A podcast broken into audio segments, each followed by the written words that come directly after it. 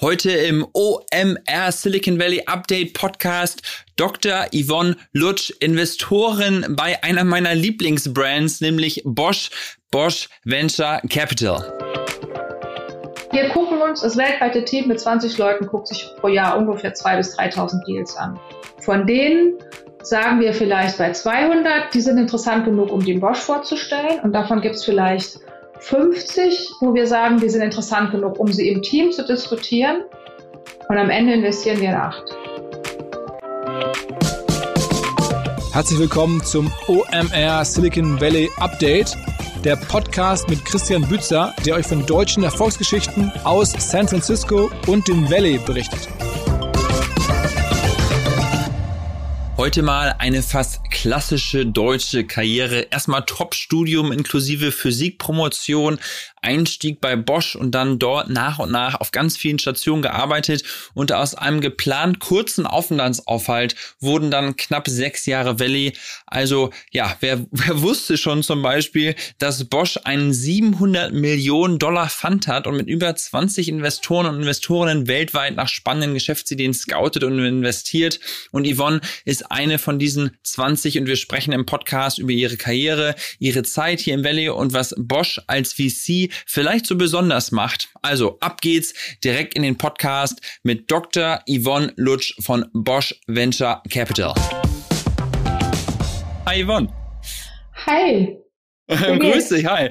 Sag mal, ähm, sehr gut, danke. Ähm, ich habe gesehen, du äh, du bist einer der Menschen, die ich sehr bewundere. Nämlich, du hast dann etwas promoviert, was ich im Leistungs, äh, was ich in der Oberstufe als allererstes abgewählt habe. Damals nämlich Physik. Äh, du hast da promoviert, du hast das studiert. Äh, war das schon in der Schule so, dass du gesagt hast, okay, das ist genau meine Stärke, ich will unbedingt Physikerin werden und irgendwie Astronautin? Oder war so, was war so der ursprüngliche Wunsch? Ähm, guter Punkt. Ähm, ja, ich habe es nicht abgewählt. Ähm, Mathe konntest du wahrscheinlich nicht abwählen, ansonsten hättest du Mathe abgewählt. Ähm, nee, nee, Mathe mochte ich ehrlicherweise. Ach so, das ist interessant. Also ich habe ja, ich hab zuerst ja. Mathe gemocht. Ähm, und ganz am Anfang war ich mit Physik auf Kriegsfuß, aber so fünfte Klasse oder so. Aber das war mehr, weil der Lehrer uns eher nach, keine Ahnung, nach unserer Haarfarbe bewertet hat, als wirklich nach unserem physikalischen Verständnis. Ähm, und tatsächlich wollte ich als, also ich als junges Mädchen Astronautin werden. Tatsächlich. Das fand ich extrem cool. Ich habe dann halt leider gelernt, dass erstens ich gesundheitliche Einschränkungen habe, die einen davon ähm, behindern. Also Brille habe ich getragen, solche Sachen, ja, ganz doof. Ähm, und dann habe ich mir auch gedacht, naja, das mit dem Astronautentum, es ist ja nicht so weit her, ne? Also man braucht wahnsinnig viel Geld, allein auf dem Mond zu fliegen, ähm, geschweige denn eine äh, Mission auf dem Mars mit Menschen. Und ähm, das war irgendwie, der Nutzen und Aufwand war einfach nicht gerechtfertigt. Das Ganze kostet viel zu viel Geld. Ähm, und dann habe ich den Traum, Astronautin zu werden, aufgegeben. Ähm, aber mich hat Physik und Mathe einfach immer interessiert. Ich war da einfach gut drin und es fiel mir leicht. Es hat mich einfach auch interessiert. Ob das eine das andere bedingt, das ist immer ein bisschen schwierig zu sagen. Was ist da Hände und was ist da Ei? Und deswegen habe ich dann gedacht, studierst du Physik? Ehrlich gesagt, ich wollte erst Mathe studieren. Mein Mathelehrer sagte, Evan, mach das nicht, das ist viel zu trocken. Studier lieber Physik, dann machst du genug Mathe. Okay, okay. Ja, ich, ich glaube, es hängt ja auch häufig am Lehrer einfach ab, ne? wie, man, wie man so den Zugang bekommt vielleicht. Ähm, äh, insofern ja, großen Respekt da schon mal zu. Und dann bist du nach dem Studium ja direkt zu Bosch gegangen, ne? Das äh, habe ich ja. richtig aus deinem LinkedIn-Profil rausgewählt, genau. ja. wo du ja heute auch noch bist. Ja. Wie, wie war das so? Also, war, also in der Phase würde man vielleicht sagen, Bosch war wahrscheinlich so einer der Top-Arbeitgeber irgendwie in Deutschland. War das für dich schon so ein Ding, auch zu sagen, okay, wenn ich halt zu so einem Unternehmen gehe nach dem Studium, erstmal so ein Big Brand oder, oder wie war damals so der Entscheidungsprozess? Ähm, ja, Bosch war einfach überall. Bosch war allgegenwärtig in Süddeutschland, wo ich promoviert habe, in Tübingen. Selbst mein Doktorvater hat mit Bosch gearbeitet und hat Diplomanden und Doktoranden bei Bosch betreut. Ähm, und von daher war es naheliegend. Ähm, ich hatte aber auch die Wahl, auch bei einem kleinen, innovativen Unternehmen zu arbeiten. Ähm, und die Möglichkeiten bei Bosch erschienen mir einfach sehr viel besser, was sich auch tatsächlich herausgestellt hat, dass es so ist. Ähm, die Möglichkeiten, sich weiterzuentwickeln, Fortbildungen, ähm, Jobs zu wechseln, das war bei Bosch einfach total, total toll. Ähm, und ja, der Name weiß nicht, ob man Großunternehmen ist nie verkehrt, klar. Ähm, ob jetzt Bosch irgendwie besser oder schlechter ist als ein Daimler oder ein anderer großer Name in Süddeutschland als, als Arbeitgeber, das wage ich nicht zu ähm, bewerten. Ja, äh, und sag mal, also was hast du dann da gemacht? Also hast du einfach gesagt, man fängt da einfach an und wird dann dazu geteilt oder gab es bestimmte Bereiche, wo du gesagt hast, okay, jetzt vielleicht Raumfahrt, macht Bosch ja vielleicht auch irgendwas, vielleicht komme ich da nochmal wieder zurück? Ja, ich wollte, also mir war es weniger das Thema wichtig, sondern eher so die Art der Tätigkeit. Das hatte ich bei meiner Doktorarbeit auch schon gemerkt. Das Thema ist am Ende des Tages gar nicht so wichtig. Wenn du, wenn du selber ähm, den Mut hast, ein Thema wirklich tief reinzugehen, dann wird jedes Thema immer interessant. Ist einfach so. Also das, das lernst du als Wissenschaftler. Ähm, mir war eher wichtig, was für eine Tätigkeit das ist. Und mir war es wichtig, erstmal nicht in die Entwicklung zu gehen. Ich wollte erstmal kein Labor mehr von innen sehen. Ähm, ich wollte nicht mehr im dunklen Labor vom Oszilloskop sitzen und die komischen Signale bewerten müssen. Ähm, und deswegen habe ich mich beworben ähm, bei einer sehr, sehr querschnittslastigen Aufgabe. Es war eine super Querschnittsfunktion und zwar im Qualitätsmanagement. Und da hatte ich zu tun mit dem Engineering, ich hatte aber auch zu tun mit dem Werk, ich hatte zu tun mit Kunden, äh, mit der Logistikabteilung, mit Lieferanten. Ähm, und das war wahnsinnig abwechslungsreich und ähm, so eine Schnittstellenfunktion zu haben. Und das hat mich damals ähm, ja interessiert und da habe ich angefangen. Ich habe mich auf eine bestimmte Stelle beworben. Ich habe nicht genau die Stelle bekommen, sondern quasi die Nachbarposition, aber so ist es halt gekommen. Okay. Und gab es dann schon so ein paar Key-Momente, sag ich mal, wo du gesagt hast, okay, da, damit baue ich mir jetzt die Karriere irgendwie auf? Also gerade in so einem großen Konzern sind ja wahrscheinlich so die ein oder anderen Schritte, vielleicht auch gerade in so einem deutschen Unternehmen, äh, so bestimmte Schritte irgendwie wichtig, dass man dann gesagt hat, okay, ich muss jetzt so eine Checkbox setzen, ich will jetzt nochmal ins Ausland, ich will jetzt nochmal, was ich was, irgendeine eine, eine Stelle in der Geschäftsführung irgendwo mhm. oder keine Ahnung, gibt es da so bestimmte Sachen, wo du gesagt hast, das muss ich auf jeden Fall machen, damit ich da hinkomme, wo ich hinkommen möchte? Es gibt aber auch tatsächlich ganz, ganz klare, strukturierte Karrierebausteine. Ähm, da gibt es ganz, ganz viele. Da gehört ein Geschäftsbereichwechsel zu, da gehört ein Funktionswechsel zu, Auslandsaufenthalt oder eben, wie du schon gesagt hast, einmal Zentrale und einmal im Satelliten. Ähm, das sind alles so Checkboxen, die man checken kann. Man muss nicht jede, aber mehrere ist nicht schlecht. Ähm, das war dann auch tatsächlich so, dass ich ähm, nach meinem ersten Job einen Funktionswechsel gemacht habe. Ich bin dann tatsächlich in die Entwicklung gegangen, ähnliche Produkte, aber total andere Funktionen. Und danach habe ich einen Geschäftsbereichswechsel gemacht vom Automotive zum Consumer Electronics Bereich. Und dann habe ich die Auslandserfahrung machen wollen. Dann wollte ich halt nicht um die Bosch Karrierestufen Checkbox zu checken, ehrlich gesagt, sondern um der Erfahrung willen. Das haben andere Freunde von mir gemacht und die waren alle sehr, sehr angetan von der Herausforderung des Jobs, aber auch die, die persönliche Weiterentwicklung, die das bietet. Und das wollte ich machen. Und dann habe ich mich halt auch da, gibt es Programme und Förder, ähm, ja nicht wirklich Förderprogramme, aber man muss ja mit den richtigen Leuten reden. Und ich habe gesagt, ich möchte ins Ausland. Ehrlich gesagt ja. habe ich gedacht, ähm, dass ich viele Jobangebote aus China bekomme, weil damals hat Bosch und auch jetzt immer noch baut Bosch immer noch in China auf. Damals hat man auch noch mehr deutsche Führungskräfte nach China geschickt. Mittlerweile gibt es so viele gute lokale Leute, dass man das gar nicht mehr so sehr macht. Ich hatte USA überhaupt nicht auf dem Radar. Ähm, ja. Das war. Äh, ganz kurz mal zu diesem so nach ins Ausland schicken, ne? Weil, weil das ist, finde ich, so ein Thema, das ist immer so richtig so eine deutsche Geschichte. Also Gefühl ist das jedenfalls so, dass, dass deutsche Firmen halt sagen, okay, wir haben diese ganzen Satelliten-Offices überall auf der Welt. Also man kennt das ja von vielen Freunden, auch ob die jetzt bei Bosch oder Bayersdorf oder keine Ahnung, BMW, Mercedes, Porsche, überall, wo sie arbeiten, werden die Deutschen dann ins Ausland geschickt und es gibt diese riesen Expert-Community dann ja auch irgendwie. Das sehe ich eigentlich wenig von amerikanischen Firmen, die jetzt sagen, wir schicken Amerikaner nach Deutschland, sondern die heiern sich dann lieber lokale Leute vor Ort. Ist das so eine deutsche Unternehmenseigenschaft irgendwie, dass, dass man halt sagt, man weiß es besser als Deutscher, deswegen schicken die Leute dahin oder ist das so eine kulturelle Geschichte? Ähm, ich glaube, es geht gar nicht ums Besserwissen, sondern es geht darum, dass die Leute, die im Ausland waren und zurückkehren, so wahnsinnig viel wertvoller sind. Die verstehen nämlich die Perspektive. Zum Beispiel, wenn ich zurückgehen würde, verstehe ich die amerikanische Perspektive. Das hat gar nichts damit zu tun, hier den Deutschen raushängen zu lassen. Ähm, wir haben mittlerweile, und da ist Bosch auch sehr gut drin, das finde ich echt super, es kommen mittlerweile immer mehr Expats nach Deutschland. Amerikaner, Chinesen, Koreaner, von überall her. Und die sind dann drei Jahre in Deutschland und gehen zurück. Auch die Erfahrung ist toll zu machen. Ähm, dann eben mal näher an der Zentrale zu arbeiten. Das sind alles wichtige Erfahrungen. Es geht immer darum, ähm, die Perspektive zu wechseln, mehrere Standpunkte zu lernen, ähm, besser zu verstehen, was die Probleme des anderen sind und Netzwerke zu bilden. Ja, also ich finde das schon echt ein interessanter Punkt, ne, weil ich habe da noch nie so drüber gesprochen über dieses Thema, weil ich kenne keine amerikanische Firma hier im Valley jedenfalls, die jetzt sagt, wir schicken unsere Mitarbeiter jetzt mal drei Monate dahin oder es gibt kein so ein Expert-Programm, dass ich jetzt, also wenn ich jetzt bei Facebook arbeite, vielleicht, vielleicht gibt's das da, weiß ich nicht genau, aber es ist ja wirklich so, jede deutsche große Firma hat dieses Programm im Prinzip, ne? Ja, aber ich glaube, das gibt's bei anderen Firmen auch. Ich, wir kennen es vielleicht noch nicht. Ja. Und ich weiß es auch von anderen Unternehmen, also französische Unternehmen oder spanische. Unternehmen, die das halt auch machen. Ja. Also ich habe keine Leute. Ja, vielleicht hat man aber auch die amerikanische Perspektive, dass die Amerikaner so ein bisschen sind, denken so, ja, wir machen das halt so, wie wir wollen. Und die Europäer oder die Deutschen, die denken sich so ein bisschen, wir passen uns vielleicht an und wollen uns auf die anderen Märkte halt irgendwie, wollen das lernen, die anderen Kulturen. Ja, und ich, ich weiß auch, und ich glaube, das hat sich auch deutlich verbessert, dass die Amerik also zumindest innerhalb von Bosch, ja, dieses Expat aus USA nach Deutschland, ja. das hat ein bisschen gedauert. Das fanden die Amerikaner am Anfang so ein bisschen gruselig. Ja. Ähm, ja. im Ausland zu leben, woanders zu leben. Weil die, es ist einfach, ja. das Land ist so riesig und es gibt so viele Möglichkeiten. Die Leute reisen nicht so viel ins Ausland, wie die Deutschen zum Beispiel.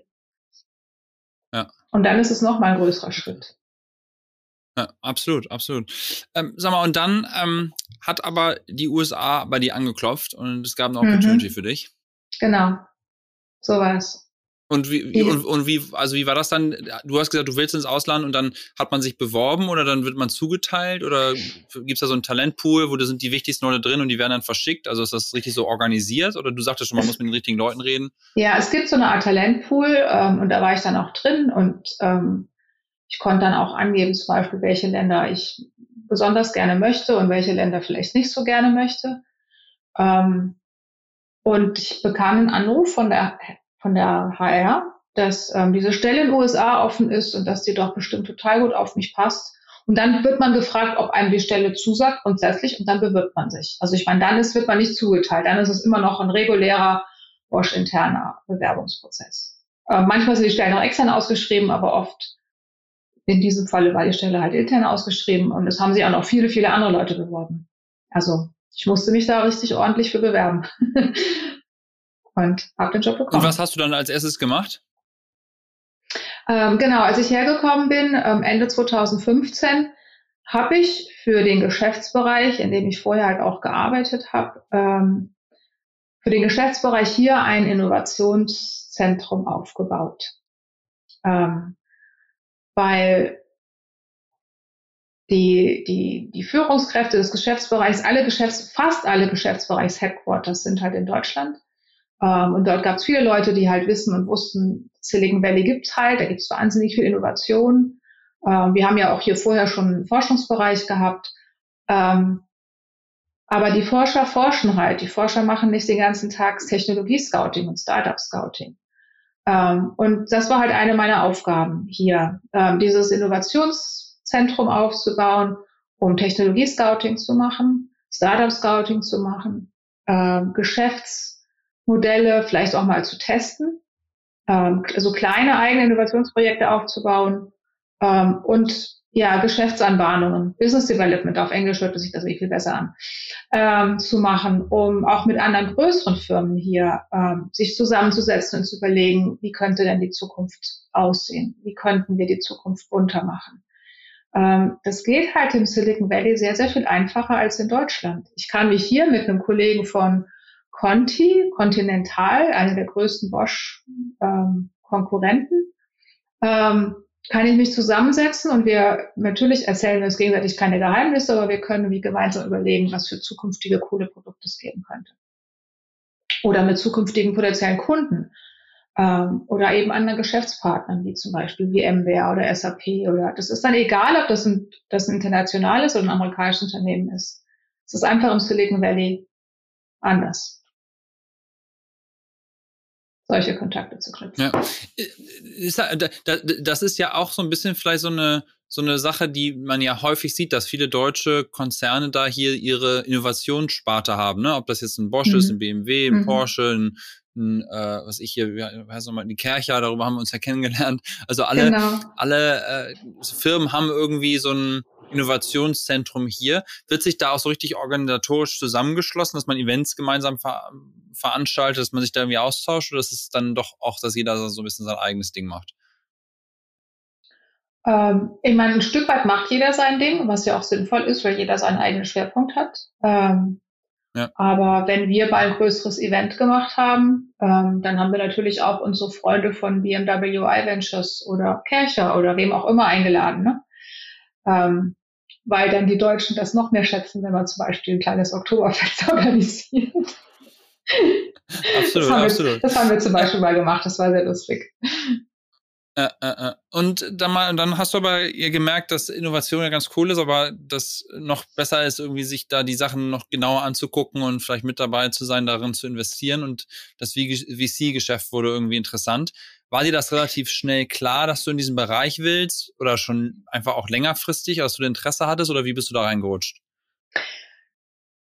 Ja, ich, dadurch, dass ich mit Startups halt auch gearbeitet habe, musste ich natürlich ein Stück weit verstehen, wie VC funktioniert.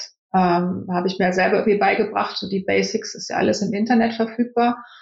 Und es gab natürlich ja hier schon ein, ein Venture Capital Team, äh, meine drei netten Kollegen, und mit denen hatte ich auch vorher schon zu tun. Ähm, also als ich hier anfing mit meinem Innovationscluster. Ähm, weil wir, ich habe Startups gefunden, die haben Startups gefunden und wir haben uns das gegenseitig da auch ausgetauscht und haben uns gegenseitig eingeladen. Ähm, und ich habe ziemlich schnell gemerkt, Venture Capital ist einfach noch eine Stufe toller. Und es ist gar nicht so einfach zu erklären, warum. Ich glaube, es ist die Kombination aus der Vielfältigkeit der Aufgabe. Also ich muss dieses Startup bewerten bezüglich des Teams. Was sind das für Leute? Was haben die für eine Erfahrung? Was sind das für Charaktere? Sind das Macher und Bringer? Ähm, was haben die für eine Technologie? Wird die funktionieren oder auch nicht? Ähm, wie sieht der Markt aus? Gibt es den überhaupt schon oder müssen wir den entwickeln? Sehen wir den Markt kommen? Sehen wir die Trends am Horizont? Wie sind die finanziell bisher aufgestellt? Welche Investoren haben die schon? Ähm, was haben die für, ja, wie viel Geld geben die gerade aus und wofür? Und, und wie planen die in Zukunft ihr Geld auszugeben? Also aus allen Aspekten heraus bewertet man das Startup, was halt wahnsinnig vielfältig ist. Und das zweite ist, wenn man dann investiert hat, dann ist das so ein bisschen wie ein Kind oder wie eine Ehe. Also man legt sich da ja auch für fünf bis zehn Jahre fest. Ähm, gemeinsam den Weg weiterzugehen durch dick und dünn, so ein Stück weit auf jeden Fall. Ne? Ja, und, ja, absolut. Und, und das, fand gerade, total, das, irgendwie das fand ich total, ja. Ja, du, du meinst ja, du hast es dann selber dir irgendwie beigebracht und so durch, durch YouTube und Co. irgendwie, wie wird man wie sie, so ungefähr. Ähm, aber war das, war das schon, also für mich zum Beispiel ist das auch so ein Thema, ich finde das super interessant und so, in diesem Bereich sich weiterzuentwickeln und darüber nachzudenken. Auf der einen Seite ist es total spannend, man sieht diese ganze Innovation, aber dann sitzt man ja auch auf der VC-Seite und sieht immer die ganzen coolen Sachen, kann aber dann nicht so richtig mitmachen, sondern ist immer so ein bisschen an der Sideline. War das, also gerade weil du ja auch Physikerin bist und irgendwie selber dann auch geforscht hast und so weiter, war das auch mal so, oder ist das auch mal so ein Punkt, wo du sagst, hm, vielleicht will man auch irgendwann wieder wechseln auf die andere Seite, dass man irgendwann selber was machen will? Oder, oder ist das für dich eher spannender da, wo du bist? Ähm, also ich glaube, mein Forschertum habe ich ausgelebt ähm, in meiner Diplom- und meiner Doktorarbeit. Ähm, das brauche ich echt nicht mehr. Ähm, grundsätzlich gibt es ja auch viele VCs, die dann irgendwann zu einem Startup wechseln oder selber ihr Startup gründen. Ähm, da fehlt mir ja. bisher nur echt einfach die super gute Idee, die sonst keiner hat. Ähm, sonst würde ich das vielleicht in Erwägung ziehen. Aber ja. ich, würd, ja. ich möchte den Job gerne weitermachen, weil ich finde das einfach super interessant. Ja. Und äh, wenn man jetzt hier auf Bosch guckt, in den, in, in den USA kennt man ja Bosch wahrscheinlich, oder die meisten Leute kennen Bosch irgendwie vielleicht aus die, die leiseste Spülmaschine der USA oder vielleicht die, die Power Tools und so. Ähm, mhm. Dass da echt ein richtig fetter VC auch mit dabei ist, das ist vielleicht dem einen oder anderen gar nicht so bewusst. Ne? Ich, was hast du gesagt, 600, 700 Millionen oder so habt ihr da äh, im Pfand. Was macht euch da als VC so besonders? Also warum kommen die Leute zu euch? Wie, wie, wie, wie wie, wie sieht euer Dealflow sozusagen so aus?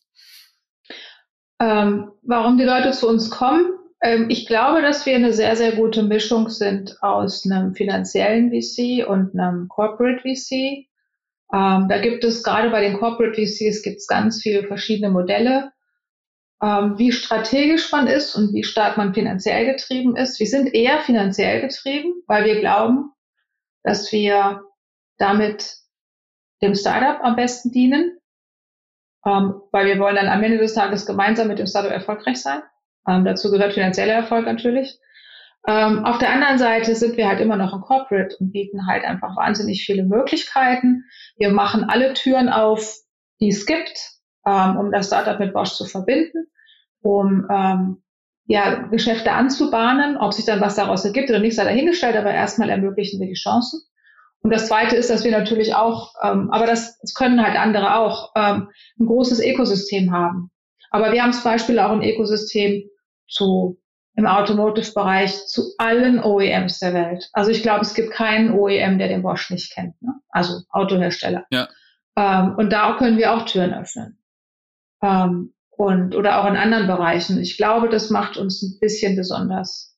Diese, diese Mischung aus finanzieller Fokus, aber trotzdem ähm, die, die Möglichkeiten bieten den Corporate ja, Das heißt aber, dann sind eure ganzen Partner, ihr, ihr, müsst ja dann eigentlich auch sehr vernetzt sein innerhalb der Firma. Ne? Da reicht ja nicht dann einfach nur die, die, das, das Portemonnaie aufzumachen, sondern der Zugang ist ja wahrscheinlich für die Gründer dann halt das Wichtige eigentlich fast. Ne? Also wenn, also wenn du sagst, ja. so die OEMs und so weiter, wenn, wenn du da irgendwie nicht die Beziehung innerhalb des Konzerns hast, dann ist das wahrscheinlich gerade besonders, dass du schon so lange da bist und hast dann auch immer einen besonderen Wert für, für, so, ein, für so ein Fund. Ja, ich meine, das ist ein Grund, warum ich überhaupt, glaube ich, eingestellt worden bin. Ähm, weil ich hatte vom VC-Geschäft ehrlich gesagt halt nicht so richtig viele Ahnung, als ich hier angefangen habe vor dreieinhalb Jahren. Aber ich habe halt das riesengroße Bosch-Netzwerk, das ich damals hatte, schon nach 15, 16 Jahren Bosch-Zugehörigkeit. Ähm, und wir haben bei uns überall halt auf der ganzen Welt, glaube ich, ähm, eine gute Mischung aus Bosch-Mitarbeitern oder ehemaligen Bosch-Mitarbeitern, die dann halt das VC Business gelernt haben und externen Mitarbeitern, die halt das VC-Business gelernt haben. Und die Mischung macht's halt aus. Und weil ich halt eben so viel Bosch-Erfahrung hatte, aber auch schon ein bisschen Startup-Erfahrung hatte, war ich halt gut geeignet für die Stelle. Ja. Hm, okay. Und also was sind das dann so für Deals, die ihr da macht? Also welche Größenordnung spielt das und also nochmal zurück zu der Anfrage, die ich vorher auch schon hatte. Wie kommen die Leute auf euch zu? Also gibt es da irgendwie ein Online-Form, was sie ausfüllen? Oder sind das Events? oder ist es deine E-Mail-Adresse irgendwo? Also wie, wie kommt ihr an diese Sachen ran? Oder ist das viel so Scouting, dass ihr die Leute bei LinkedIn anschreibt? Oder? Also tatsächlich, rein theoretisch können die Leute auf unsere Webseite gehen und, ähm, und dann die Namen sehen. Wir haben unsere E-Mail-Adressen dort nicht veröffentlicht, aber die Leute können mich über LinkedIn anpingen. Das passiert auch. Ähm, aber ich muss ganz ehrlich sagen, dass viele der guten Deals, der hochqualifizierten Deals, ich weiß gar nicht, wie das so passiert. Also wir reden halt mit anderen VCs. Und, und wir treffen halt auch ab und zu mal ein Startup, das ein anderer VC noch nicht kennt. Und wir finden das super interessant und geben einem befreundeten VC die Information weiter. Es gibt einfach so viele Startups, das kann nicht jeder jedes gesehen haben. Es geht einfach nicht. Klar. Und klar. über diese, über diese ja, ich will nicht sagen stille Post, aber wirklich ähm, beim Auf werden die guten Unternehmen gehandelt oder nicht gehandelt, aber weiterempfohlen. Das ist, glaube ich, der richtige Begriff. Okay, okay. Und also das heißt, ihr habt jetzt gar nicht so ein so ein Scouting-Team, was die ganze Zeit richtig sucht, sondern es kommt alles irgendwie so. Also ich frage mich ja, wie so ein VC aufgebaut ist. Ne? Es gibt ja so, ja. so VCs, auch die dann irgendwelche Programme haben oder wenn du jetzt irgendwie so, so, so ein keine Ahnung, so ein Y-Combinator siehst, die ja auch im weitesten Sinne dann vielleicht ein VC sind, die dann irgendwie dieses Programm haben, wo halt einfach, einfach weltweit bekannt ist. Klar, das ist so eine Startup-Schmiede. Ich frage mich einfach, wie steche ich als Bosch mit diesem ganzen Kapital, was ja da ist, aus dieser Masse heraus? Ne? Klar, der Zugang zu den OEMs und so weiter ist interessant, aber was macht man noch aus Marketingperspektive vielleicht für den eigenen VC, um halt an die guten mhm. Sachen rauszukommen. Außer ich habe das Glück, dass irgendeiner meiner VC-Buddies mir sagt, hier, das ist doch was für dich. Ähm, es klingt jetzt so ein bisschen herablassend, wie du das gesagt hast, aber das Netzwerk ist einfach wahnsinnig wichtig. Ähm, und auch über ja. Netzwerk, ja, und, auch über das Netzwerk so gemein, ne? ja. und auch über das Netzwerk bekommen wir halt auch äh, eine Reputation. Und, und viele von den VCs wissen halt auch, wie wir investieren und wissen, dass wir gute Investoren sind und unseren Startups eben auch, unsere Startups sehr unterstützen. Ähm, wir haben aber tatsächlich auch in den letzten Jahren ein, ein Programm ins Leben gerufen, das heißt Open Bosch und das findet man auch über unsere Homepage. Ähm, und das ist nochmal explizit ähm, gerichtet an Startups, die mit Bosch zusammenarbeiten wollen. Und das läuft so ein bisschen parallel zu unserem Investments. Natürlich kann es sein, dass wir ins eine der Startups auch investieren, weil wir denken, das ist best ever. Es kann aber auch sein, dass das Startup zu jung, zu klein, zu alt, zu früh in der falschen Region ist, ähm, aber eine super Technologie hat oder eine super Idee hat, um mit Bosch zusammenzuarbeiten. Und die können sich über dieses Open Bosch Portal auch direkt an, an unsere, an meine Kollegen wenden. Ähm, um dann mit Bosch zusammenzuarbeiten. Proof of Concept, also immer, es ist immer so ein bisschen klassisch, Proof of Concept, Pilot, erstes Produkt und dann kann das auch noch weiter skalieren. Ähm, das Programm haben wir auch. Ähm, wir haben keinen eigenen Accelerator, Incubator. Ähm, haben wir immer wieder drüber nachgedacht,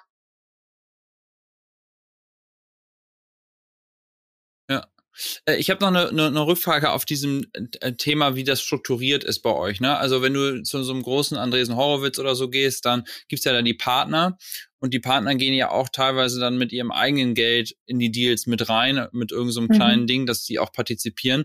Ist das bei den Corporate VCs auch der Fall, dass du selber auch persönlich mit reingehst oder wird immer das Geld nur von der Firma investiert? Wie funktioniert das? Also im Grunde genommen wird ja immer das Geld von der Firma investiert. Es ist halt so, dass die, dass die Partner von Financial VCs ähm, am Anfang halt ein Stück weit Geld in den Topf legen müssen. Wir haben ein bisschen sowas ähnliches, also wir haben auch ein Carried Interest Modell, ähm, um uns auch ein bisschen zu motivieren. Ja, und es ja. gibt CVCs, die haben Carried Interest, es gibt CVCs, die haben keins. Das ist sehr gemischt.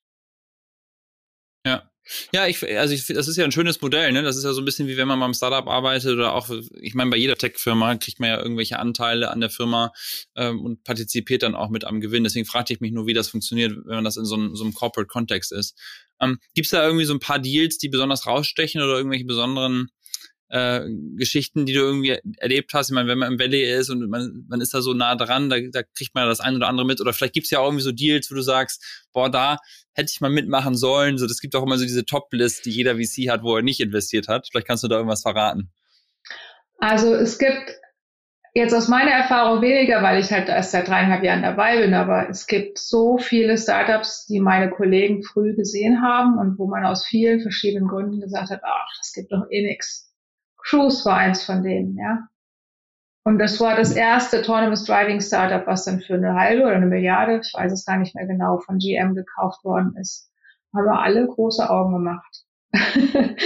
Sowas passiert immer wieder. Ähm, aber manchmal hat man halt auch Glück. Ähm, wir haben gerade letzt, Ende letzter Woche kam das, war das in der Presse, dass ähm, ein, eins unserer Portfolio-Startup aus Europa, allerdings aus UK, verkauft worden ist ähm, für über eine halbe Million, äh, eine halbe Milliarde, sorry, ähm, US-Dollar, was ein super Erfolg ist für uns. Ähm, wir haben andere Startups, die sogenannte Unicorns sind, weil die Valuierung halt über eine Milliarde ist. Ähm, alles so ein bisschen gemischt. Ähm, natürlich, mir liegen meine, meine Portfolio-Startups, also wo ich das Investment ähm, vorangetrieben habe, die liegen mir halt besonders am Herzen. Ähm, und da gibt's halt auch die unterschiedlichen Geschichten, die man erzählen kann. Ähm, ein Startup zum Beispiel, das ist in San Francisco. Ähm, das war mein erster Covid-Deal, ja, wie, wir das mittlerweile so, fast schon so sagen. Ja, also ich habe ich hab den CEO ähm, auf einer virtuellen Veranstaltung kennengelernt. Und diese virtuelle Veranstaltung habe ich mit einer VC-Kollegin organisiert, wo wir gesagt haben, das war am Anfang von Corona, das war letztes Jahr im Mai, wo wir gesagt haben, oh, wir wollen wieder ein bisschen mehr Dealflow anregen, weil man hat sich ja nicht mehr so einfach so getroffen. Ähm, es ging ja nicht, saß ja jeder zu Hause. Und dann haben wir diese virtuelles Event gemacht und haben halt gesagt, okay, wir machen das ein bisschen, ein bisschen herausfordernder. Wir machen nur weibliche VCs und nur weibliche CEOs ähm, und Founder. Und da habe ich den CEO, die CEO von dem Unternehmen kennengelernt, ähm, in das ich dann drei Monate, vier Monate später investiert habe. Okay. Ist eine, schön, ist eine okay. schöne Geschichte. Und wie viel, wie, wie viele Investments machst du dann so pro Jahr? Also ich meine, man sieht, guckt sich ja viele Sachen an, aber man kann ja nicht jeden Tag irgendwie einen Deal closen. Äh, also ja. was ist da so die Ratio? Ja, wir küssen, wir, wir küssen ganz schön viele Frösche, sagt man auf Deutsch, ne? Ähm, genau. Also ich habe, ich habe, ja, ich mache, keine Ahnung, ein, ein Deal pro Jahr, vielleicht auch zwei. Es gibt doch bestimmt Jahre, wird es auch Jahre geben in der Zukunft, wo ich vielleicht keinen mache. Das ganze Team, wir machen im Schnitt im Jahr vielleicht sechs, acht, zehn Deals weltweit und wir sind 20 mhm. Leute, du kannst es dir ausrechnen. Ähm, wir sind hier in Nordamerika eher aktiv, weil wir haben halt hier auch wahnsinnig viel, wahnsinnig viel Startups. Aber nur um dir so eine, so eine Zahl zu nennen, wir gucken uns, das weltweite Team mit 20 Leuten guckt sich pro Jahr ungefähr 2.000 bis 3.000 Deals an. Von wow. denen sagen wir vielleicht bei 200, die sind interessant genug, um den Bosch vorzustellen. Und davon gibt es vielleicht 50, wo wir sagen, die sind interessant genug, um sie im Team zu diskutieren. Und am Ende investieren wir in acht. Das ja. ist der, der, der Funnel. Wahnsinn, Wahnsinn. Ähm, wenn du jetzt auf diese ganzen Sachen guckst, die hier gerade so in Valley passieren, ne? also gerade so aus eurer, aus dem, aus dem Bosch-Blickwinkel, wenn, wenn ich jetzt da so Sachen höre von irgendwelchen Satelliten mit Starlink oder Leute fliegen zum Mars oder sich äh, elektrische Fahrräder, weil die Leute damit überall rumfahren. Gibt es so bestimmte Bereiche, wo du so das Gefühl hast, das sind jetzt so gerade die Trends, die für euch auch vielleicht interessant sind, was es auch gerade hier im Valley gibt vor Ort mhm. oder autonomes Fahren oder was weiß ich. Also was sind da für dich so die Top-Bereiche? Also autonomes Fahren war auf jeden Fall ein Top-Bereich. Ähm, der Bereich ist halt mittlerweile, was Startups anbelangt, eher ein bisschen ähm, reifer. Das macht die Investments nicht mehr ganz so lukrativ, ähm, weil viele halt auch einfach schon, schon spät dran sind, schon große Unternehmen sind. Aber ich, ich denke so, das Thema Cloud und AI, das sind halt schon so die zwei Themen, die ja auch irgendwie zusammengehören. Die, das sind Themen, die gerade im Valley ganz, ganz extrem die letzten Jahre, wo es wahnsinnig viel Innovation gab. Ähm, und, und die für uns halt auch aus Investmentsicht super interessant sind und die auch für viele, viele Bosch-Bereiche am Ende, am Ende interessant sein können. Und ähm, Manche haben vor zwei Jahren gesagt, AI ist, ist tot oder dass da investiert man nicht mehr, das Thema ist durch, aber da gibt es immer wieder so viele neue Geschichten, das Thema ist noch lange nicht zu Ende, glaube ich. Ähm, ich meine, da gibt es ja noch so Themen wie Quantencomputing, da ist jetzt, ähm, da gibt es halt so wenige Firmen weltweit, dass die, dass die Statistik dazu schlägt und dann gibt es im Silicon Valley auch nicht so viel mehr als woanders, aber natürlich gibt es im Silicon Valley ein paar Unternehmen. Ähm, aber ja, es gibt halt wahnsinnig viele Trends, die hier, die hier entstehen und die hier einfach auch noch sehr, sehr wichtig sind. Halbleiter ja. zum Beispiel. Ja. Halbleiter ist gerade wieder ein total heißes Thema, auch durch diese, durch das Thema mit der De Decoupling nennen wir das auf Englisch zwischen Europa, USA und China. Ähm, ist Halbleiter gerade wieder total der Hype. Hätte man sich ja. vor fünf Jahren nicht vorstellen können. Okay. Du hast gerade das schon mal kurz angesprochen, dass du am Anfang von Covid so ein Event gemacht hast mit, mit Frauen oder nur weibliche VCs und nur weibliche Gründerinnen.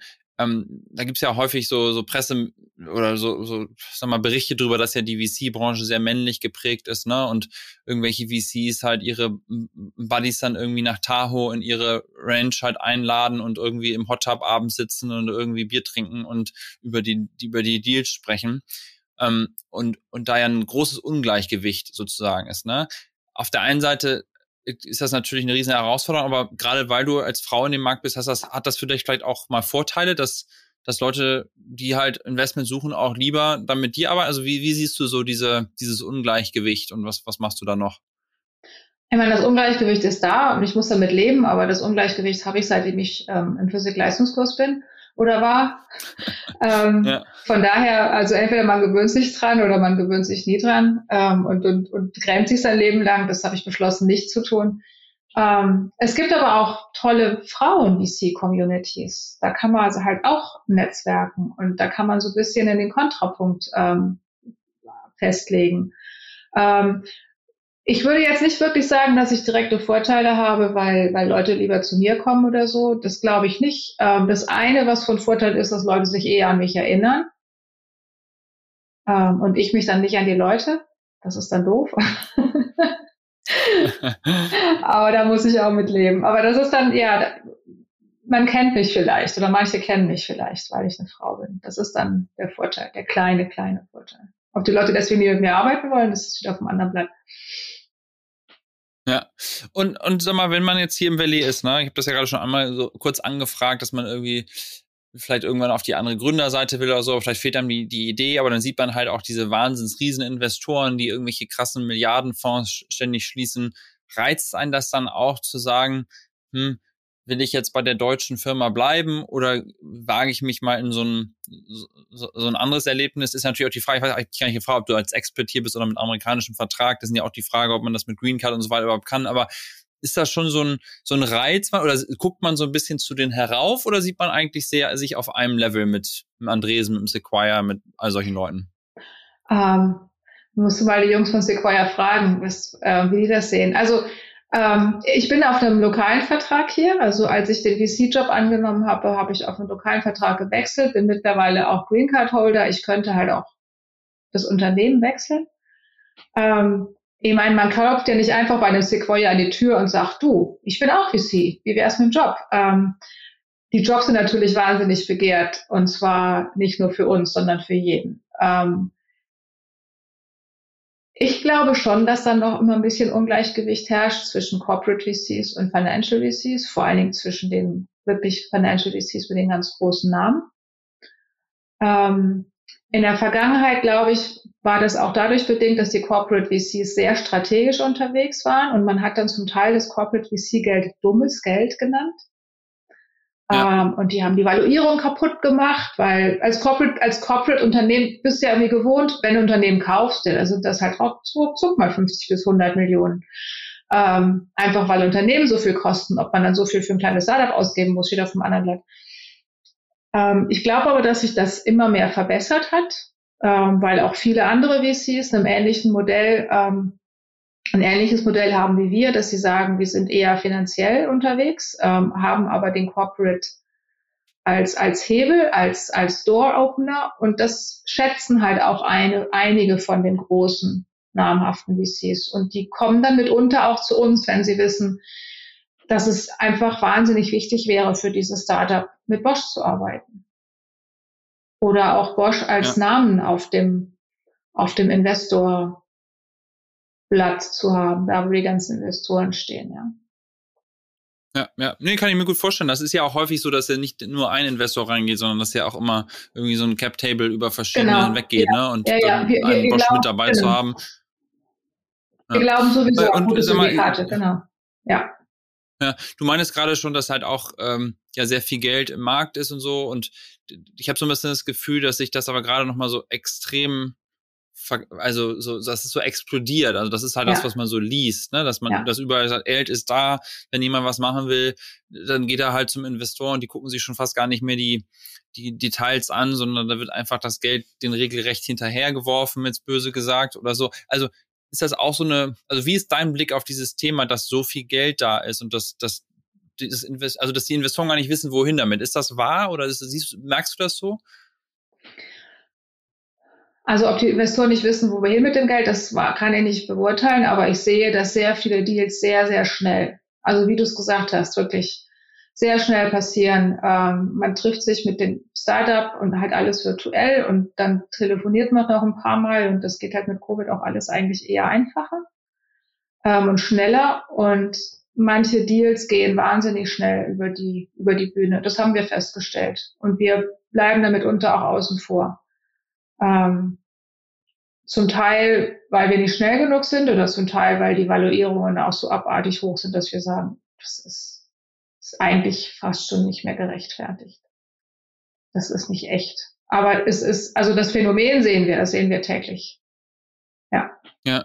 Ist ja. gerade sehr heiß. Und sag mal, wie, wie, und, und wie glaubst du, dass das im Valley so weitergeht? Weil auf der einen Seite sieht man ja schon jetzt irgendwie die, die Mieten, die steigen jetzt langsam wieder an, die Leute kommen irgendwie zurück. Äh, bei LinkedIn bei uns ist auch so, das Büro ist jetzt wieder geöffnet, man darf hingehen, aber jeder denkt sich, warum soll ich jetzt ins Büro gehen? So, also mhm. die Leute sind auch noch irgendwie so eingestellt, dass sie, dass sie so schon eher schon von zu Hause arbeiten. So, ich habe aber schon das Gefühl, die Menschen strömen wieder zurück, mehr als dass die jetzt wegziehen. Ja. Ähm, du sagst ja auch gerade, die meisten Calls sind irgendwie über, über Videokonferenz und, und Co. Glaubst du schon, dass dieses, dieses Community-Feeling des Valleys wieder zurückkommt oder dass wir eher in dieser Remote Work Situation bleiben? Ich glaube, das wird eine sehr, sehr interessante Mischung werden aus Remote und In-Person. Ich glaube, dass wir uns nicht mehr für jedes Meeting in Persona treffen müssen, weil ich mir dann dreimal überlege, ob ich zwei Stunden nach San Francisco fahre für eine Stunde Meeting, weil ich ja weiß, wie gut das per Zoom funktioniert. Aber die persönlichen menschlichen Kontakte sind am Ende, am Ende des Tages einfach wahnsinnig wichtig. Für alle Menschen und für VCs insbesondere. Und die persönlichen Kontakte jetzt wieder pflegen zu können, weil sich wieder die Welt öffnet, weil wir alle geimpft sind, weil die Fälle niedrig sind von Covid, werden diese persönlichen Treffen umso wertvoller. Und die werden auch wertvoll bleiben. Deswegen, das wird sehr, sehr hybrid werden. Und das macht dann eben hier zu sein und die persönlichen Kontakte zu pflegen nochmal wichtiger. Während der Hochzeit von Covid, wo keiner keinen getroffen hat, da war das alles irgendwie demokratisch im Sinne von, ist total egal, ob du ein Startup aus New York, aus San Francisco oder aus, keine Ahnung, Idaho bist. Ähm, das wird sich wahrscheinlich wieder ein bisschen ändern. Und es ist dann ja. doch wieder wichtig, dass du im Valley bist. Ja, ich hoffe und glaube es auch. Ähm, was, was macht denn das Leben im Valley so für dich aus? Also wenn du jetzt gerade so als Deutsche bist jetzt ja schon ein paar Jahre hier, ist das für dich jetzt dein Lebensmittelpunkt? Du sagst, das ist auf jeden Fall the place to be, hier werde ich alt? Oder sagst du, hm, mal gucken, wo es weitergeht? Also auf jeden Fall will ich ja älter werden. Ob ich, ob ich hier sterbe oder in Rente gehe, das weiß ich noch nicht. Ähm, aber ich finde, ähm, wenn man einmal in diesem Innovations Melting Pot drin steckt, dann will man da auch gar nicht mehr raus. Und, und die Art, wie hier, wie ich schon gesagt habe, genetzwerkt wird, die Art, wie hier aufeinander gesprochen wird, wie Ideen weitergereicht werden, ähm, das finde ich viel zu interessant, um das wieder zu verlassen. Deswegen möchte ich das noch eine Weile machen. Und die Sahne auf der, nein, die Kirsche auf der Sahne ist dann halt das Wetter. Als Deutscher kann man das dann am Ende des Tages ähm, dann immer noch auch nach fünf, sechs Jahren echt schätzen. Absolut, absolut. Das denke ich jeden Tag, ja. Gibt es noch, gibt's irgendwelche Sachen, die du aus Deutschland vermisst, dass du sagst, boah, das, Außer weißen die, Spargel? Die Weißwurst zum Frühstück. Weißer Spargel, ja, das ist in der Tat. also selbst, selbst gute Weißwurst kriegt man hier, aber weißer Spargel ist echt schwierig. Absolut. Ähm, aber was ich am meisten vermisse, ehrlich gesagt, ist die Nähe zu Italien. Ähm, Großartig. Weil ja einfach so diese alten Kulturen, diese alten Städte, da einfach abends zu flanieren, draußen zu sitzen, ein Glas, was weiß ich, was zu trinken. Dieses Lebensgefühl in diesen alten Städten. Das ist eine der ganz wenigen Sachen, ja. die mir fehlen. Ja, ich glaube, das wird einem auch erst so richtig bewusst, wenn man hier erstmal länger lebt, ne? Weil ich habe das schon häufig, glaube ich, mal erzählt, wenn du hier dich halt in, in Flieger sitzt und zwei Stunden fliegst, dann bist du halt entweder im Wasser, in der Wüste, vielleicht gerade in Seattle und gerade in LA, aber sonst auch nichts. Ne? Also man ist halt hier wirklich in so einem, wie auf, wie auf dem Mars irgendwie so, so weit von allem weg. Und wenn man in Deutschland lebt und zwei Stunden fliegt, ist man einfach überall. Und ja. ich merke einfach selber, dass ich damals, als ich in Deutschland gelebt habe, das gar nicht so, also klar, man ist immer mal verreist und jedes Jahr ist man in irgendeine europäische Stadt mal gefahren, aber wie nah man eigentlich an dieser Kultur dran ist und das zu schätzen, ich glaube, das darf man auf jeden Fall nicht vergessen. Ja, in Süddeutschland, wir sind halt übers Wochenende nach Italien gefahren, ne?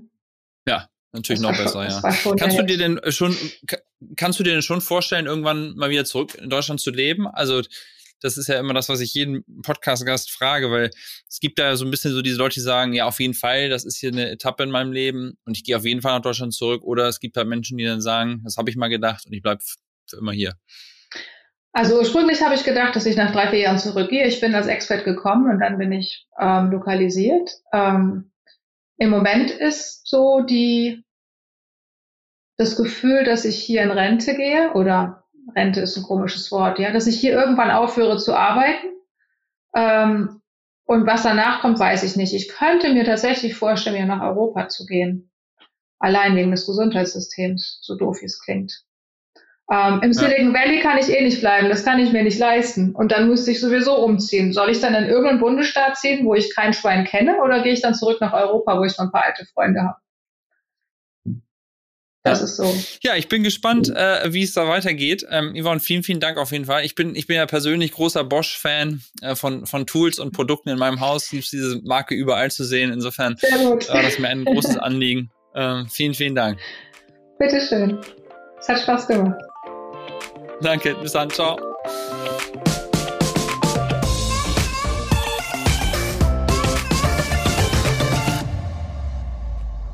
Das war das OMR Silicon Valley Update mit Dr. Yvonne Lutsch. Und bevor es zu Ende ist, will ich noch mal ganz kurz was in eigener Sache loswerden. Und zwar, ich war kürzlich im Wunderbar Together Podcast zu Gast, nämlich Oliver Nemerich und Felix Seltner interviewen, wie sie selber sagen, die coolsten Deutschen in den USA. Und dabei dabei zu sein, war natürlich eine riesengroße Ehre für mich. Die beiden machen sozusagen das gleiche wie ich hier, aber eben für die ganze USA und hatten schon Gäste wie Philippe von Borries oder äh, Julius von der La, dem Politikberater, die beide auch übrigens schon auf der OMR Festivalbühne standen in den letzten Jahren. Wer also mehr über mich erfahren will oder mehr über Deutsche in den USA, sollte mal nach dem Wunderbar Together Podcast Ausschau halten überall da, wo du deinen Podcast hörst. Ich kann es nur empfehlen. Und zum Schluss wie immer noch ein kurzes Dankeschön an mein Team. Audio und Produktion von Christian Weiß und Editorial Support von Lisa Schmidt. Vielen Dank euch und du und ich. Wir hören uns dann hoffentlich wieder in zwei Wochen. Bis dahin, ich freue mich. Dieser Podcast wird produziert von Podstars bei OMR.